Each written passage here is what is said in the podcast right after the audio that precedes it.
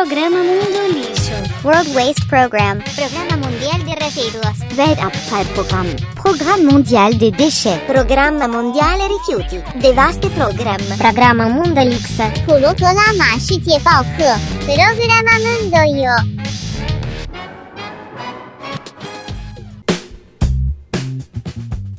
No ar, mais uma edição do podcast Mundo Lixo. Como é que foi sua semana? Uma bosta?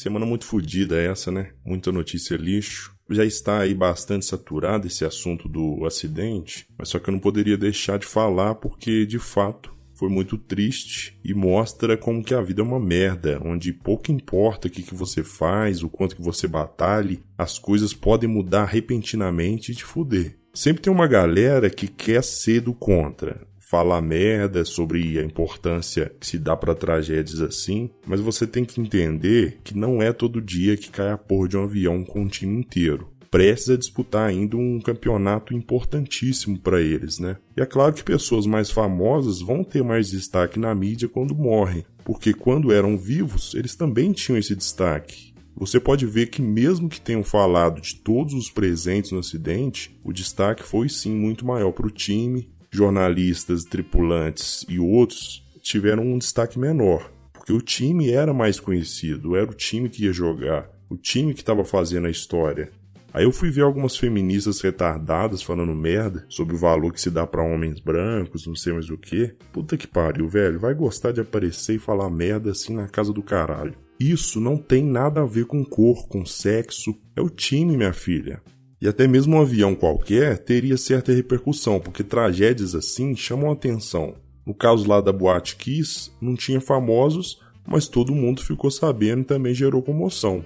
Agora, esse caso da Chapecoense talvez tenha uma comoção mais explícita pelo fato de ser um time muito próximo da torcida, com jogadores que estavam começando aí a despontar, e pelo acidente ter sido fora do Brasil também, né? E por ser relacionado a um esporte mundial, talvez o esporte mais conhecido, o mais praticado do mundo. E até caras como eu que não acompanham futebol, que é raro, mas acaba, acabam se sensibilizando, ficando revoltados aí com as tolices do piloto. E é muito amadorismo o cara abrir uma companhia com um único avião, onde o cara é dono e piloto. Ele já tinha feito lá várias cagadas antes, voando sem combustível suficiente, dentre outras merdas, né?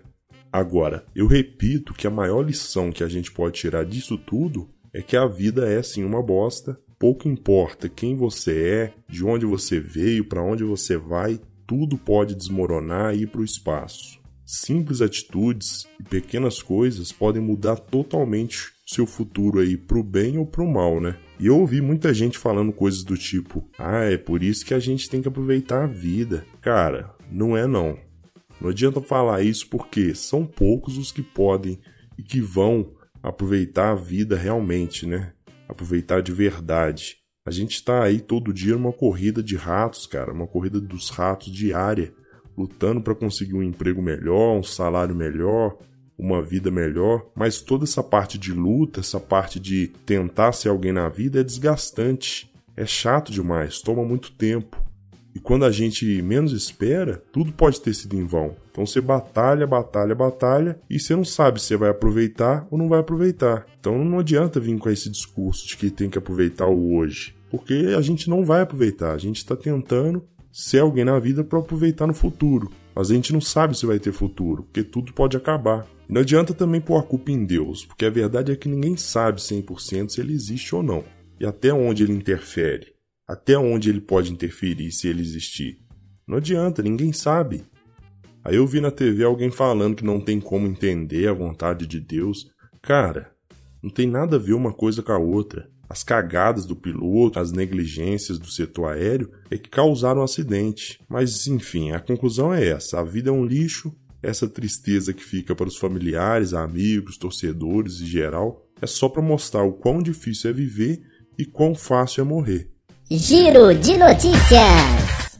Mais um bandido pode ser convidado a assistir às eleições 2018 da cadeia. Dessa vez foi o Renan Calheiros que virou réu no STF, então a gente vai acompanhar aí até onde esse filho da puta vai conseguir se safar. Desemprego fica em 8,8% no trimestre. Enquanto isso, nos Estados Unidos, eles geraram 178 mil vagas só em novembro estão com uma taxa de 4,6% de desempregados. Cara, que desgosto do Brasil. Que desgosto. Dilma sabia de tudo, diz Marcelo Odebrecht em delação. Duas palavras, uma pergunta. Vá. Notícia importante para os aportadores. A corretora XP comprou a Rico e agora se torna ultra foca em Número de famílias na miséria voltou a crescer. Obrigado, PT. E olha que não é difícil ser um miserável neste país, porque famílias com rendas de um quarto do salário mínimo per capita vivem na pobreza extrema. E aqueles que vivem com meio salário vivem na pobreza absoluta. O meu plano de demissão é justamente para viver com meio salário praticamente, ou seja, em breve eu vou ser um lixo absoluto. 11 servidores parasitas do TCM Rio querem ainda mais regalias. Oito procuradores e três auditores, todos com salários de mais de 28 mil, querem agora auxílio moradia, cargo vitalício e duas férias por ano. Uma rola ninguém quer não, né? O cambada de filho da puta, lixo, escória, vai tomar no cu. E por falar em funças, 8 mil servidores estavam recebendo Bolsa Família. Mais uma vez, uma notícia de servidores recebendo Bolsa Esmola. O curioso é que 31% eram estagiários e jovens aprendizes. Então, desde cedo, essas pragas já começam a roubar, né? E eu e você estudando aí feito condenados à toa. Polícia Federal conclui que houve vazamento no Enem. Não diga! Digo! Que coisa! Decisão do TST abre brecha para fim de semana de três dias. Vai depender, é claro, de convenção ou acordo coletivo. E apesar de eu duvidar aí que isso vai acontecer, mostra um sinal claro de que é necessário flexibilizar essa CLT vagabunda e dar um jeito nessa merda aí. Roubo a veículos cresceu 67% no Rio de Lixeiro. Você pague PVA, DPVAT, pedágio, caralho a 4 à toa, né? Não adianta merda nenhuma, porque no Rio é zona de guerra, meu irmão. Não adianta querer ir de ônibus, não, porque o número de assaltos a ônibus cresceu 114%. Mais uma vez é de cair a bunda do cu. Deputado posta vídeo de homem abrindo fogo contra Congresso e gera revolta. Talvez seja uma das primeiras coisas que um deputado federal posta que preste e vem essa geração mimizenta falar merda. Parabéns ao deputado Major Olímpio por reconhecer em forma de piada o desejo de todos nós brasileiros. 20% dos professores são tão burros quanto os alunos.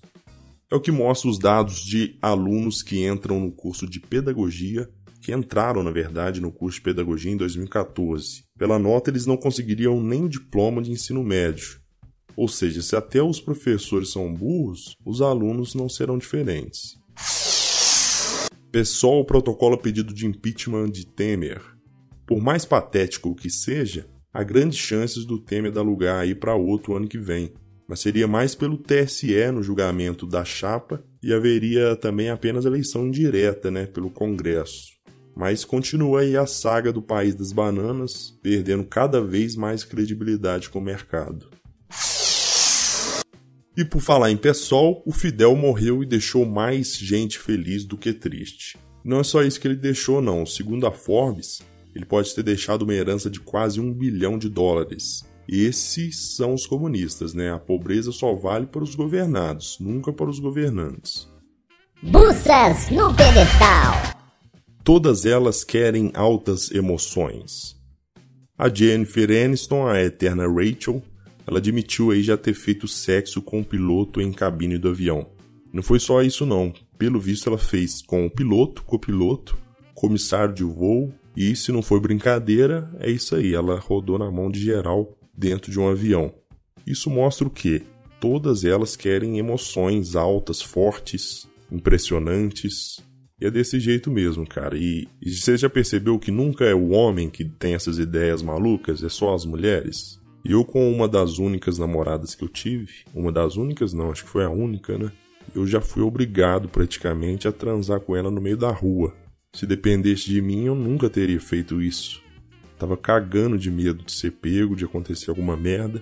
mas ela meio que me obrigou, né? Porque como que você recusa? Como que você nega fogo? Vai ficar lá parecendo um idiota.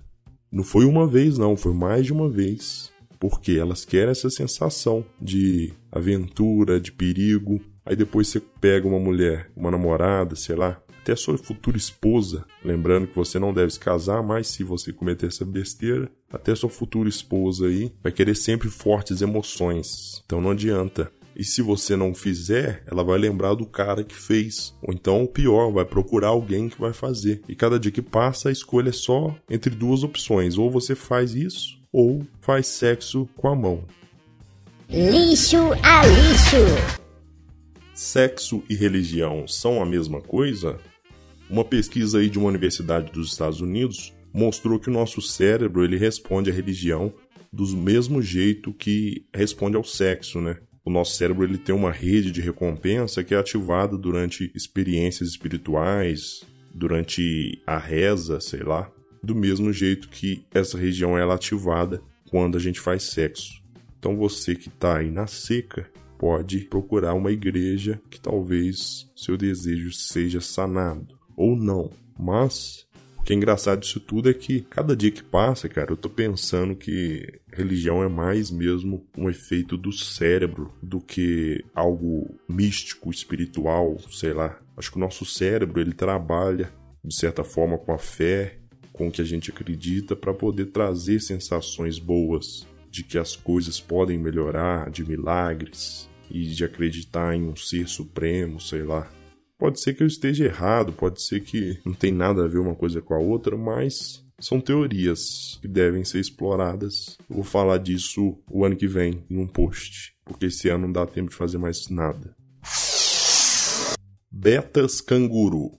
Geração canguru, para quem não sabe, é aquela geração de jovens de 25 a 34 anos que permanecem vivendo com os pais. Essa geração agora, ela aumentou e atingiu uma maior parcela em 11 anos. São 25,3%. E a tendência é só aumentar mesmo, porque nosso país é uma bosta, você não tem emprego, se você vai morar sozinho, você se ferra pra caramba, porque você tem que pagar o aluguel em casas vagabundas, aluguéis caros. Inclusive saiu uma notícia aí falando que são quase 30% dos brasileiros que têm gasto excessivo com aluguel. Então você vai gastar muita grana e vai ganhar mal para poder se sustentar sozinho.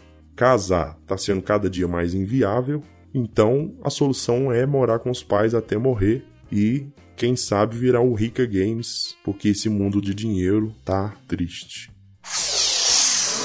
E é isso, meus amigos. Podcast Mundo Lixo terminando, bem rápido, bem lixo e bem sem sentido, assim como é a nossa vida bosta de sempre. Se você gostou, o problema é seu. Se você não gostou, o problema também é seu. E uma boa semana que você vai precisar. Em homenagem ao Chapecoense, esses segundos finais serão de silêncio.